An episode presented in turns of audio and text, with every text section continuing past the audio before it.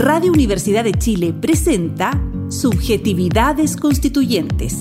Aquí se abordarán temas contingentes desde la psicología con énfasis en un Chile que se está transformando. Conduce la periodista Daniela Suau. Muy buenas tardes, soy Daniela Suau, periodista, y les doy la bienvenida a un nuevo capítulo de Subjetividades Constituyentes un programa del Departamento de Psicología de la Universidad de Chile. Hoy estaremos con Gonzalo Quintana Zunino, psicólogo de la Universidad de Talca y doctorado en neurociencias del comportamiento sexual de la Universidad Concordia en Canadá. Actualmente se desempeña como académico de la Escuela de Psicología y Filosofía de la Universidad de Tarapacá en Arica y hoy nos contará sobre sus estudios en psicología social y de la salud sexual que se encuentra desarrollando en el Laboratorio de Neurociencia, donde busca explorar los mecanismos fisiológicos y neuronales de los orgasmos. Pero como siempre, primero vamos a ir a un tema musical y regresamos con nuestra sección Raconto, donde hoy Felipe Parrado, investigador postdoctoral de nuestro Departamento de Psicología, conversará con la psicóloga ambiental William Sierra en el contexto de hitos de la formación en el tema en Latinoamérica.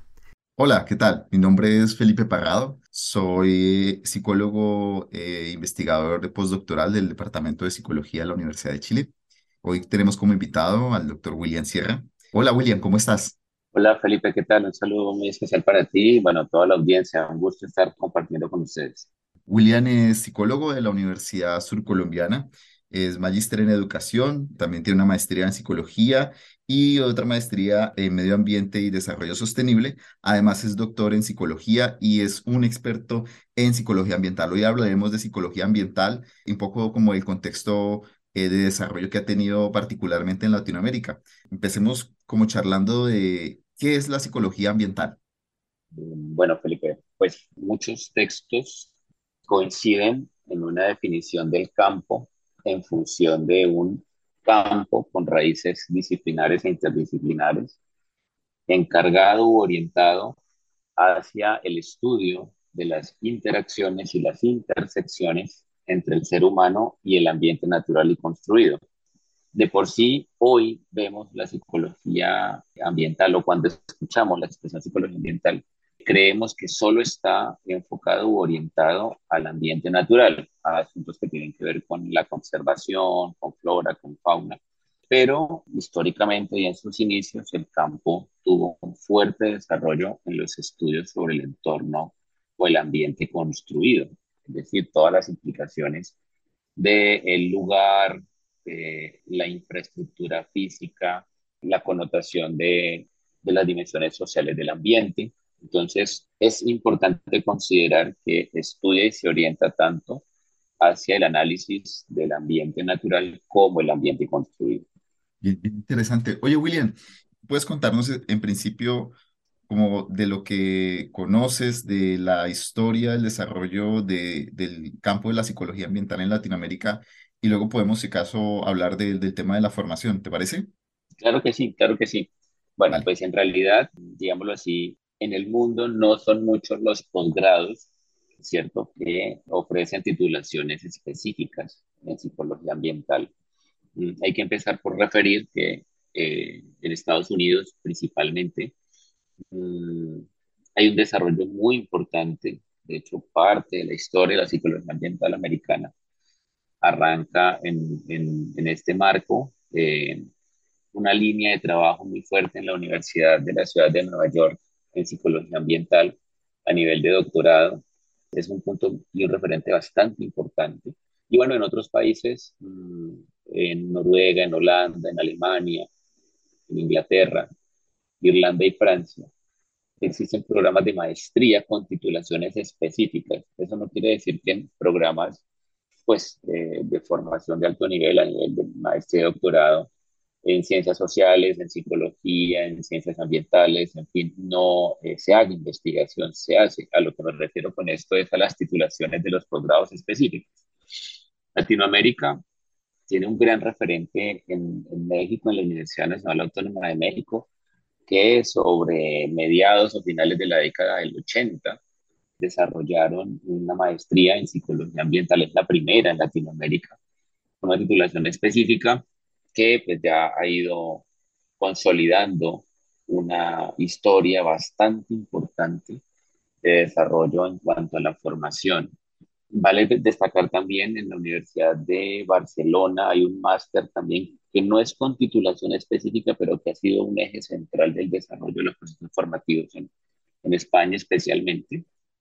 En la actualidad, bueno, en México, en la Universidad de Sonora también hay una, una maestría eh, en psicología y un doctorado en psicología con líneas muy fuertes en temas de psicología ambiental. Y bueno, eh, autores importantes en Brasil, investigadores importantes en Venezuela, tengo, digamos, en este momento como en, como en mente, ¿cierto?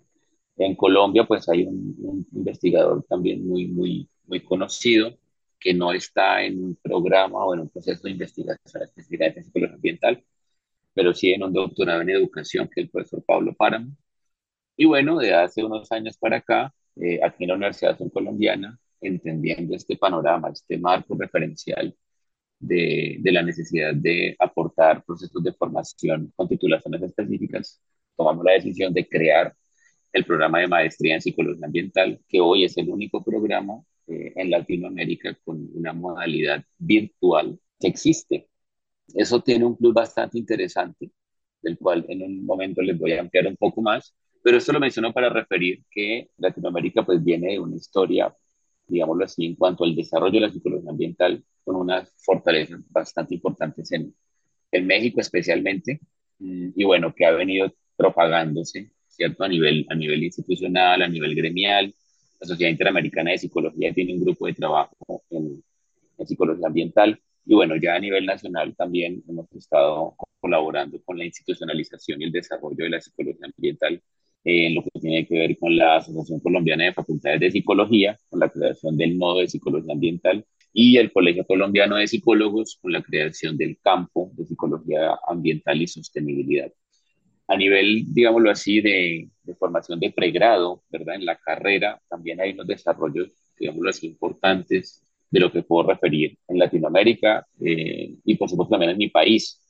No obstante, hay que referir también que más o menos el 30% solamente de los programas de pregrado ofrecen cursos con denominaciones específicas en psicología ambiental y un, un 35% quizá ofrecen otro tipo de cursos que relacionan la dimensión ambiente, sostenibilidad, más el desarrollo de algunas actividades curriculares y extracurriculares que se desarrollan, más de tipo taller, seminario, capacitación, en fin, todo esto para más o menos dar una idea de el panorama de la formación escasa, muy escasa específicamente en, en, cursos y en profundizaciones de carreras universitarias y pues también muy reducido a nivel de formación, de titulación, perdón, específica a nivel de posgrado.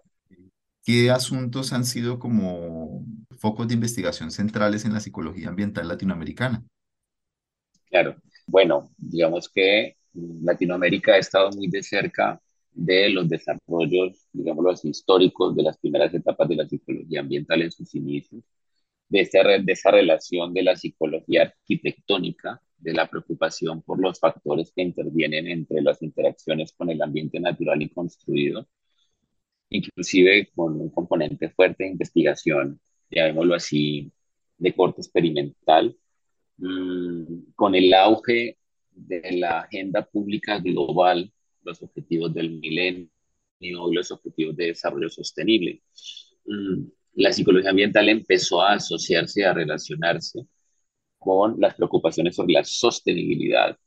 Hay unas, unas subáreas unos subcampos de la psicología que hoy se ocupan de los problemas de la conservación. Susan Clayton ha sido una de las investigadoras más representativas de esta línea de la psicología de la conservación las preocupaciones por el desarrollo sostenible, por la psicología de la sostenibilidad, las urgencias que se derivan de las implicaciones del cambio climático y todos estos asuntos que están en la agenda, en la agenda pública del mundo en la actualidad. Y bueno, pues una serie de estudios que intentan explicar un poco los determinantes internos de los comportamientos ecológicos o los comportamientos proambientales. Entonces hay bastante evidencia sobre estudios, sobre actitudes, sobre conciencia ambiental, conectividad con la naturaleza, identidad ambiental. los comportamientos proambientales eh, son una, una variable de estudio de mucho interés, dada su complejidad a la hora de estudiarse sobre comportamientos ambientales específicos, si estamos hablando de ahorro de energía, ahorro de agua, uso de transporte público, el uso de la bicicleta. Por otra parte, también el profesor Páramo ha, trabajado muchísimo todos estos asuntos de lo urbano y la ciudad, de los comportamientos urbanos responsables, mm, el uso del espacio público. Entonces, mm, hay una serie de asuntos que eh, vienen siendo preocupación de la psicología ambiental sobre los cuales pues, hay un creciente volumen de literatura que está empezando a mostrar unas tendencias bastante importantes mm, en diferentes contextos, en, el hogar, los estudios en el lugar de trabajo, en las organizaciones y por supuesto los estudios en el espacio público.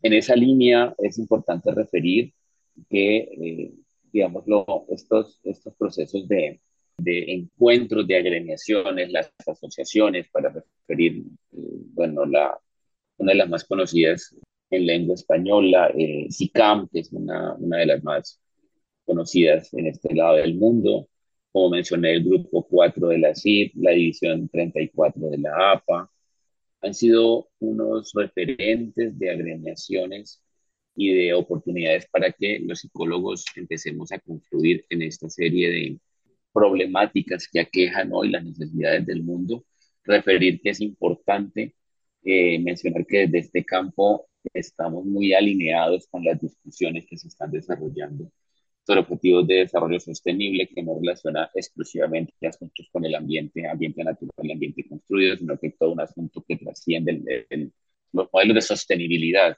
¿verdad? Entonces, ese ha sido como el panorama que yo podría referir frente a, frente a este asunto.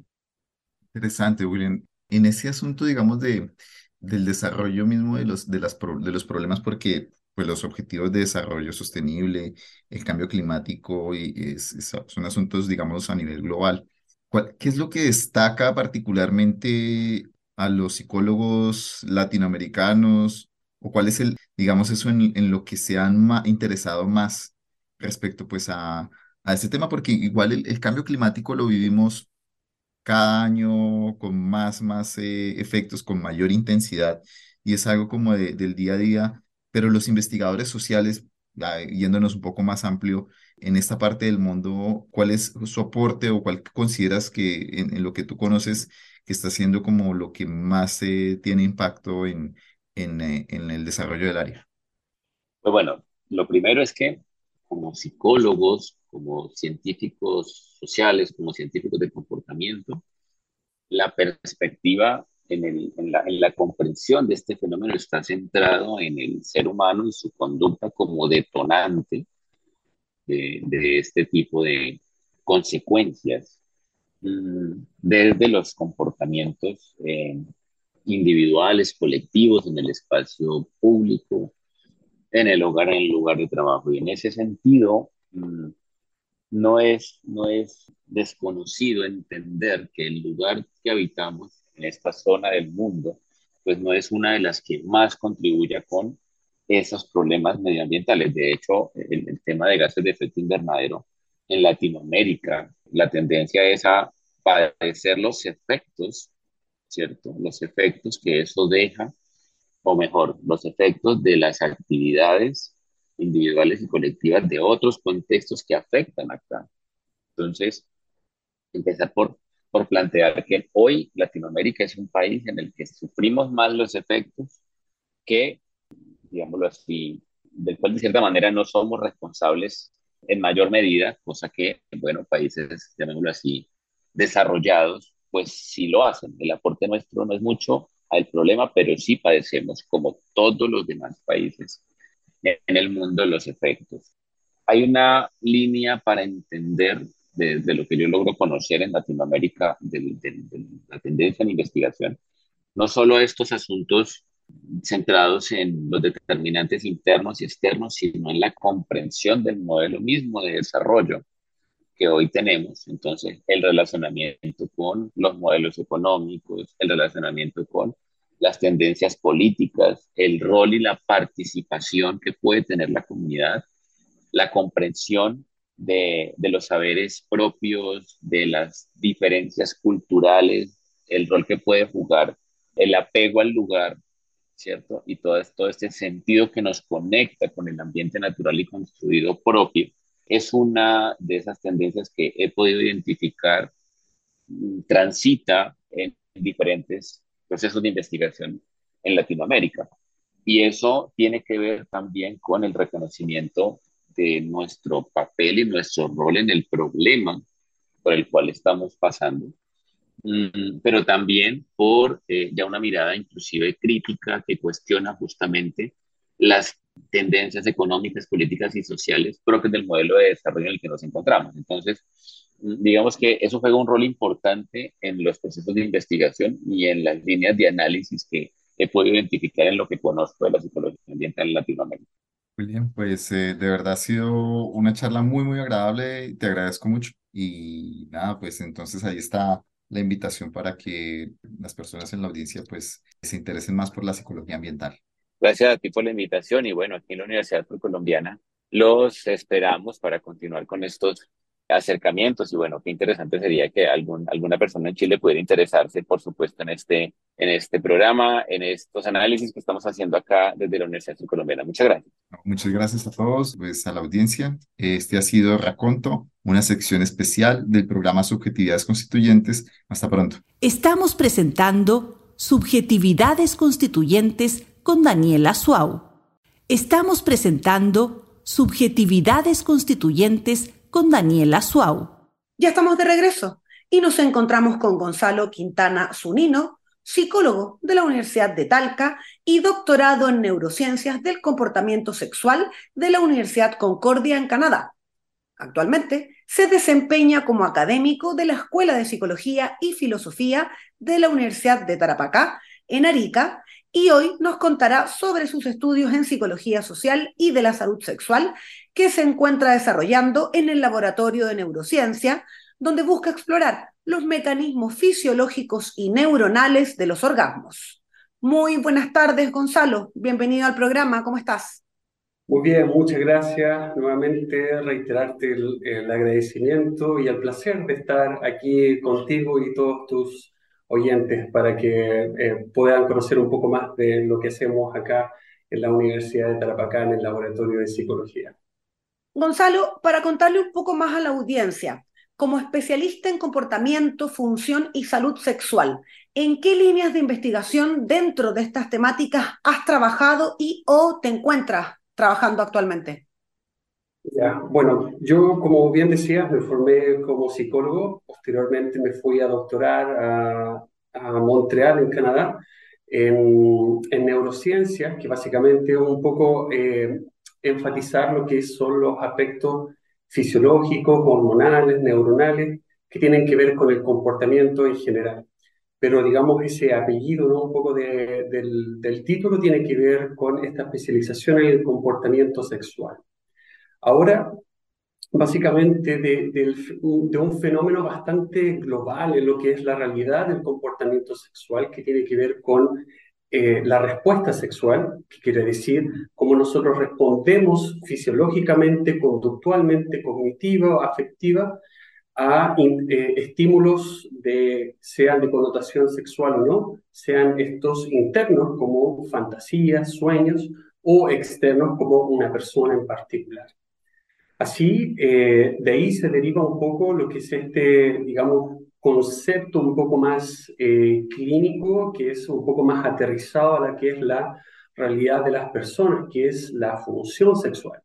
Este constructo es bastante transversal en lo que nosotros hacemos en el laboratorio, que tiene que ver ¿no? con, eh, digamos, con palabras un poco más coloquiales, que es lo que es el deseo, la satisfacción, la función del orgasmo, la respuesta eréctil de los hombres, particularmente las mujeres, la lubricación, el dolor también, que es una experiencia lamentablemente mucho más común en las mujeres que en los hombres, y también, digamos, lo que es satisfacción, sea con la relación de pareja, el encuentro sexual o coito, etc. Ya más específicamente hablando, lo que nosotros hemos estado estudiando son diferencias generacionales, es decir, cómo comparar a los adultos mayores, a los adultos, a las personas más adultas jóvenes. No hemos, eh, eh, digamos, expandido lo que es la investigación con jóvenes, dado, digamos, que en términos éticos es un poco más complicado y, bueno, hasta el momento eh, la investigación en estas áreas más de social y de psicología de la salud sexual definitivamente nos eh, tiene bastante, digamos, para sacar.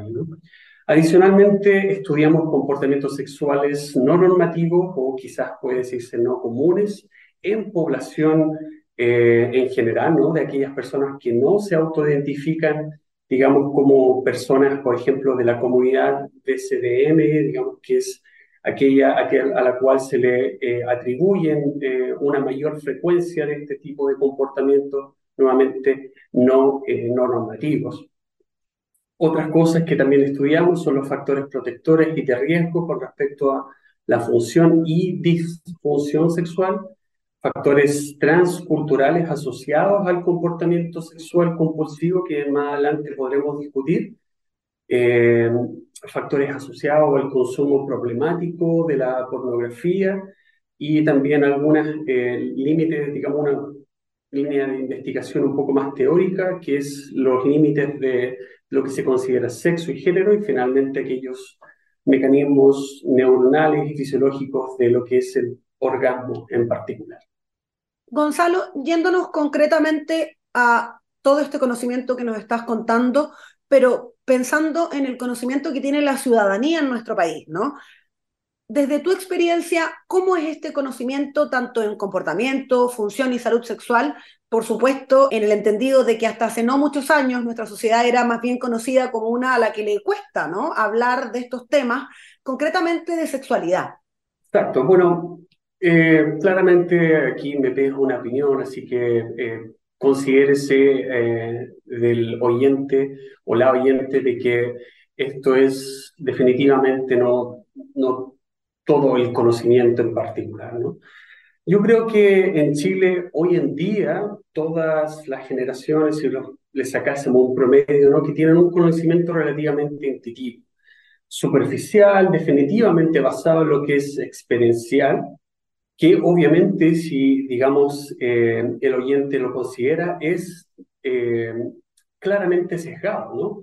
Nadie tiene todas las experiencias, ni obviamente tampoco se puede poner en los zapatos, ni, ni vivir o haber vivido las experiencias de otras personas. Por ende, ese conocimiento claramente, y cuando uno toma decisiones al respecto, puede tener uh, grandes limitantes. En Chile definitivamente estamos avanzando en el conocimiento de salud sexual en general.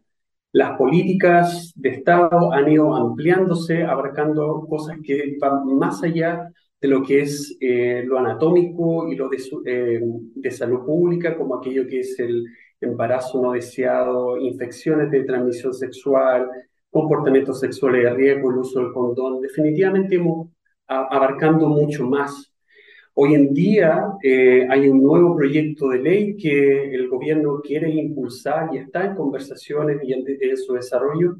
He tenido la oportunidad y el privilegio también de poder, como eh, tal cual otros académicos y académicas alrededor de Chile también han podido dar su parecer y sugerencias al proyecto, también he podido hacerlo.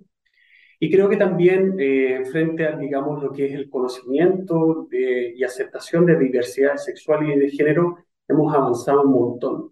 Y esto quizás podríamos agradecerle en gran medida a las redes sociales. Sin embargo, claramente las redes sociales no son un referente de información confiable y comprensiva y por ende hay varias brechas de conocimiento, como, algunas como por ejemplo que tienen que ver con el placer y aspectos relacionales ¿no? de la vida sexual, porque claramente esto no solamente eh, personal, ¿no? como pueden ser por ejemplo cómo nosotros nos identificamos, nos sentimos, los patrones de masturbación, pero también aquellos aspectos que tienen que ver ¿no? con cómo nos relacionamos con otros. Por ejemplo, en la encuesta eh, nacional, de la cual te contaré un poco más, hemos visto, por ejemplo, cuál, al presentarle una imagen de un clítoris, eh, tantos hombres como mujeres tienen un muy bajo rendimiento, es decir, más o menos por ahí por el 50%. Las mujeres sí tienen un poquito más de eh, respuestas positivas y claramente no denotando que eh, hay mucho más, hay mucho camino por recorrer. Gonzalo, tocabas un tema clave que tiene que ver con, con, políticas públicas y no puedo dejar de preguntarte precisamente por qué hay tanto resquemor en algunos sectores en Chile, ¿no? Por temáticas como la, comillas, polémica, educación sexual integral. ¿Tiene que ver con este desconocimiento respecto al ámbito de la salud sexual? Y, por otro lado, ¿por qué, desde tu experiencia, por supuesto, como profesional, por qué es importante hablar sobre la salud sexual, el comportamiento y la función? Ya, bueno, en la primera pregunta con respecto a resquemores eh, y limitantes ¿no? que pueda percibir la población en Chile en, particular, claramente eh, la, todo esto parte ¿no? desde la ignorancia. No hay nada malo en ser ignorante frente a una temática. De hecho, yo creo que nos podemos declarar eh, ignorantes en muchas cosas, demasiadas cosas. De hecho, cuando uno más conoce, se interioriza en una temática, en un, en un campo, más uno se da cuenta de cuán inmensamente ignorante es. Es decir, si, eh, si un experto tiene, digamos, eh, de cómo se expresa frente a una temática con, con los límites ¿no? que esto también tiene, ¿cómo no lo vamos a tener nosotros las personas comunes y corrientes? Y en eso también me, me pongo en esa, en esa categoría. Claramente hay mayor exposición por lo que se puede ver desde, una, desde tendencias políticas relativamente asociadas a la, derecha, y eso eh, también se ve, digamos, entremezclado con lo que es una impronta religiosa. En Chile comúnmente eh, eso es más eh, asociado a la impronta católica, que creo que, eh, digamos, a través de la ignorancia hay un cierto tipo, digamos, de aversión, que es natural, nuevamente una respuesta eh, que, es, que se puede ver de otras maneras en otros aspectos de nuestra vida. Si, por ejemplo, hasta la electricidad en su momento, cuando fue un desarrollo que se fue implementando, se recibió, así como también con las vacunas, con temor y aprensión, eh, ¿Cómo no lo va a hacer, por ejemplo, la salud sexual y la educación en este tópico? Sin embargo, es cuando la ignorancia se combina con la arrogancia, digamos, de creer saber, de querer imponer una perspectiva moral, social, religiosa, eh, sobre qué es lo que debería saber una persona, claramente ahí es cuando hay que preocuparse. Esto, esto tiende a generar, digamos, intolerancia, eh, que se esparce como el fuego y que claramente ¿no? llega a generar, por ejemplo, declaraciones como la vi eh, no hace mucho en la televisión sobre este parte, digamos, del material que impartía el gobierno de turno, que era parte, de, digamos, de, de la política implementada por el gobierno de Sebastián Piñera, de un alcalde que decía que era una amenaza contra las identidades heterosexuales que es claramente denota una ignorancia increíble frente al tema. Ahora, tu segunda pregunta, ¿por qué es importante hablar? Bueno, nosotros en Chile tenemos una, una palabra que, que nos, que con la cual nos hemos autodefinido en términos de lo que es nuestra salud sexual, que es ser cartucho. Esta se deriva, deriva del latín respecto a un sobre, no sé, digamos, su etimología, pero claramente a lo mejor es ahí donde cabe muy poco conocimiento, ¿no? Claramente hay más apertura, pero es un proceso lento de ir adoptando, conociendo y bajando un poco el temor frente al nuevo conocimiento, que nuevamente es una respuesta natural, sin embargo, con la cual hay que ir luchando, no, no porque uno tenga, digamos, el, eh, la razón o la moral o la verdad, eh, para defender ¿no? una eh, educación sexual eh, más comprensiva e integral, sino que lo importante es recordar que toda persona también tiene el derecho de vivir su sexualidad como se le antoje y más le convenga. Esto tiene que, ah, no solamente asociado a aspectos de salud física, como podrían ser un eventual, por ejemplo, embarazo no deseado, con grandes consecuencias positivas, negativas, también puede verse, pero también, digamos, aquellas, por ejemplo, que tienen que ver con, eh, con cómo nos afrontamos a nuestras relaciones sexuales, qué es consentimiento. Nadie, a nadie le han enseñado, por ejemplo, de que eh, después de haber consentimiento, lo único que queda es ojalá pasarlo bien y, y derivar placer de esto. Tal cual uno, por ejemplo, eh, lo puede pensar así de una actividad deportiva o cualquier otro tipo de hobby. Bueno, la gracia es ¿no? pasarlo bien. Y en eso, por ejemplo, nadie tiene la fórmula correcta. Definitivamente los padres y madres pueden tener, digamos, obviamente el derecho de qué educar o no, pero esto va mucho más allá que el individuo en particular a quien se le educa, sino que también como otras consecuencias de un individuo o, o un individuo no educado puede tener en la sociedad, como por ejemplo eh, el abuso, el acoso, la violación, la agresión frente a personas que no son eh, eh, de grupos sexuales y de género no necesariamente del común de las personas, lo cual lleva también al bullying de ellos simplemente porque son diferentes. Y eso claramente es lo que uno de los aspectos, o algunos de los aspectos que una educación sexual integral bien, viene un poco a, a, sentar algunos precedentes que definitivamente ayudan a las personas a vivir una, su sexualidad eh, como personas, así como también en interacción con las demás personas. Gonzalo, estábamos hablando recientemente de lo que era la educación sexual integral, pero ahora te quiero llevar a hablar porque entiendo que dentro de tus líneas de investigación, y lo comentabas al inicio de esta entrevista, se encuentra un estudio nacional que busca actualizar y expandir la literatura nacional de los comportamientos, preferencias, satisfacción, etcétera, sexuales. ¿Qué puedes contarnos sobre este estudio y por qué es importante expandir la literatura nacional en torno a estas temáticas? Por supuesto, será un gusto. Pues eh, hace un par de años, ya digamos en, el contexto de, volver después de mis estudios doctorales a Chile, recuerdo haberme ido con, eh, haber dado una, una entrevista para alguna beca donde me decían por qué doctorarse en esto. Yo le decía que en Chile faltan profesionales, si bien los hay, algunos como el profesor Barrientos, que tiene una larga trayectoria de estudios en estas temáticas, eh, definitivamente necesitamos más profesionales, ¿no? Y así como necesitamos también más profesionales de distintas disciplinas, claramente nos falta más conocimiento.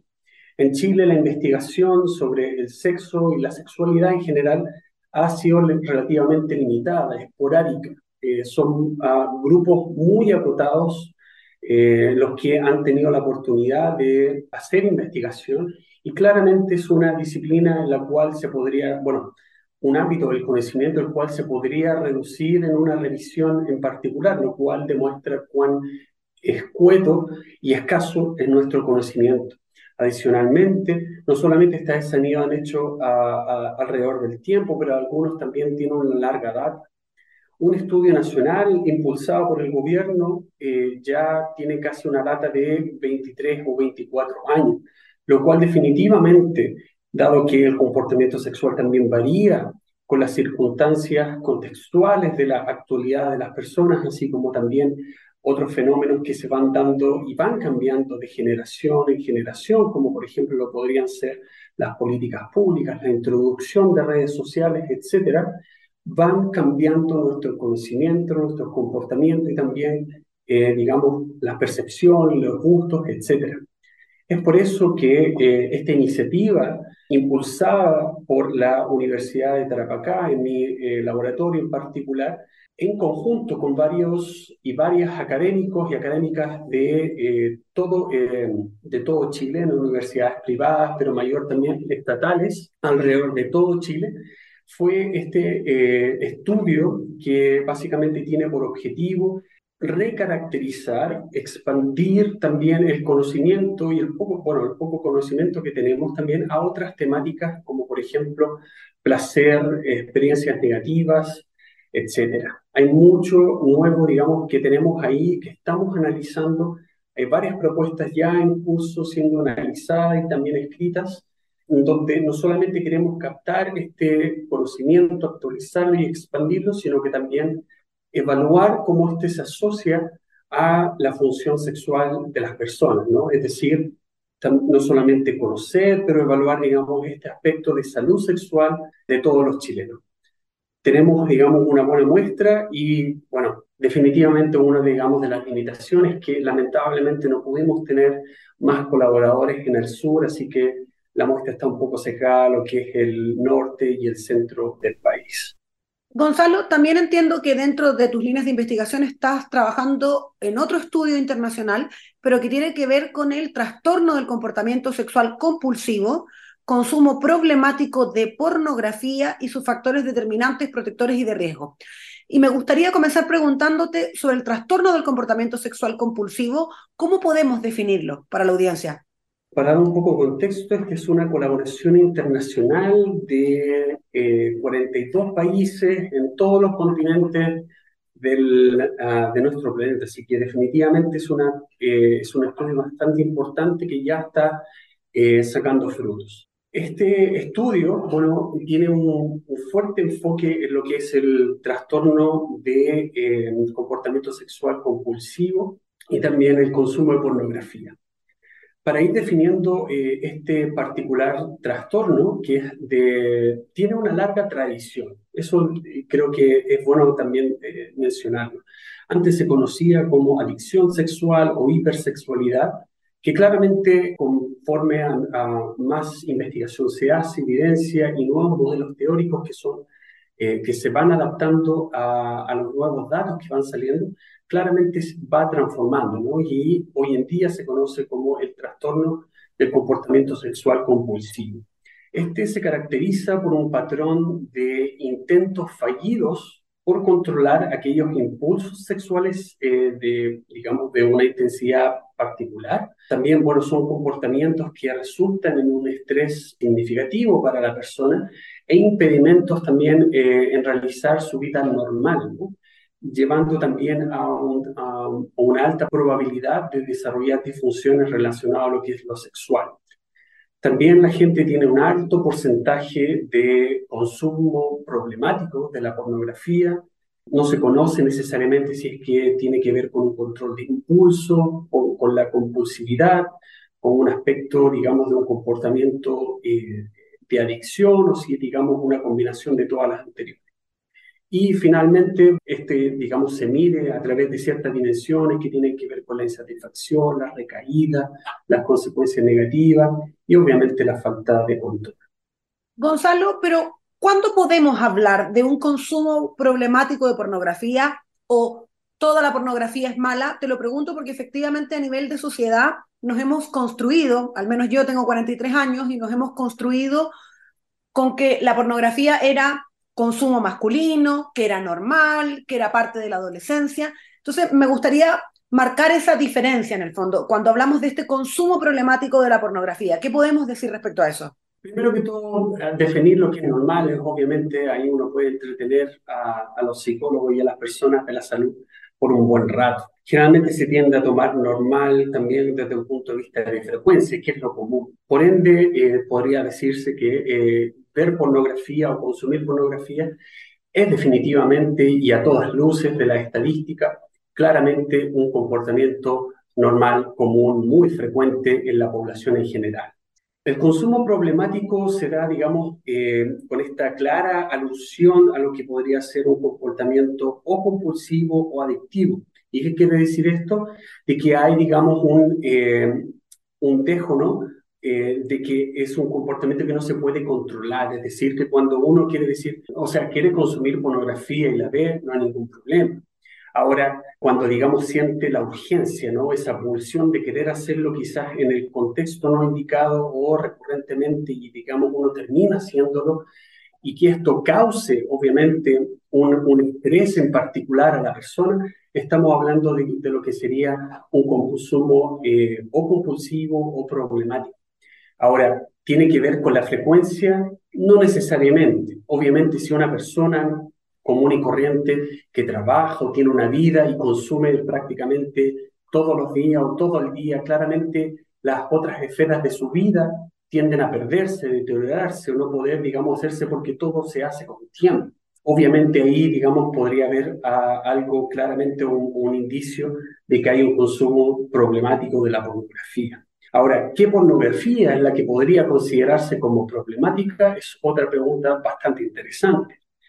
Definitivamente eh, la pornografía es, digamos, una industria más, digamos, ligada a lo que podrían ser las preferencias masculinas, así como, por ejemplo, los juguetes sexuales son definitivamente un mercado mucho más llevado hacia la, hacia la mujer.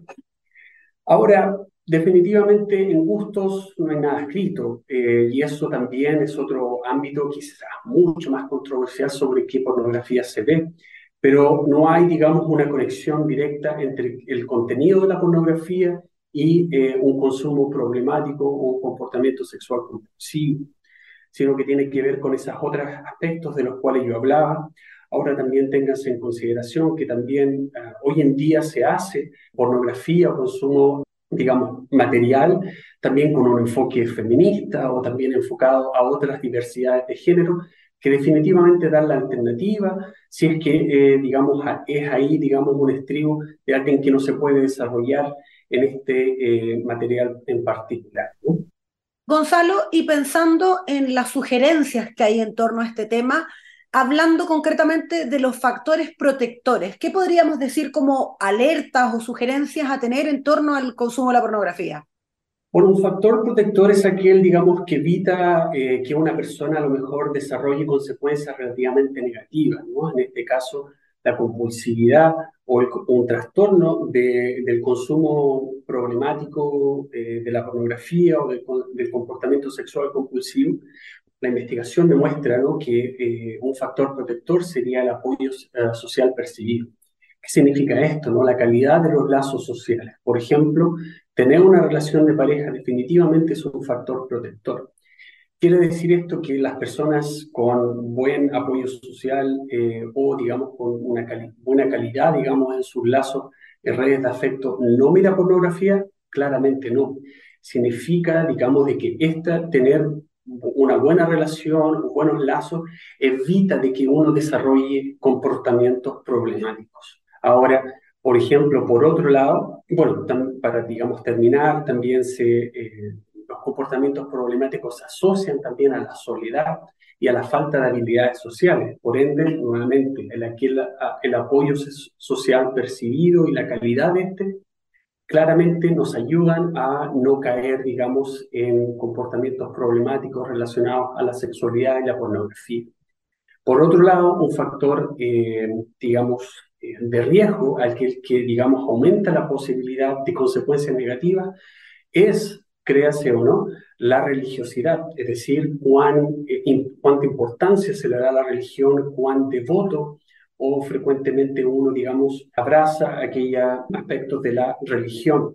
Y no necesariamente porque es la religión o por una religión en particular, sino que la religión definitivamente y históricamente ha tomado, digamos, una una postura bastante negacionista, negativa o, digamos, anti una experiencia sexual relativamente fluida o, digamos, libre, lo que genera una moral incongruente. Es decir, muchos o muchas personas se masturbaban en eso entonces y después borraban la pornografía porque les daba asco, porque les daba vergüenza y qué moral me están enseñando, ¿no? Que, digamos, qué va a pensar, digamos, eh, es, es aquel ser superior o Dios de, de, lo que uno está haciendo, ¿no? De lo que uno acaba de hacer.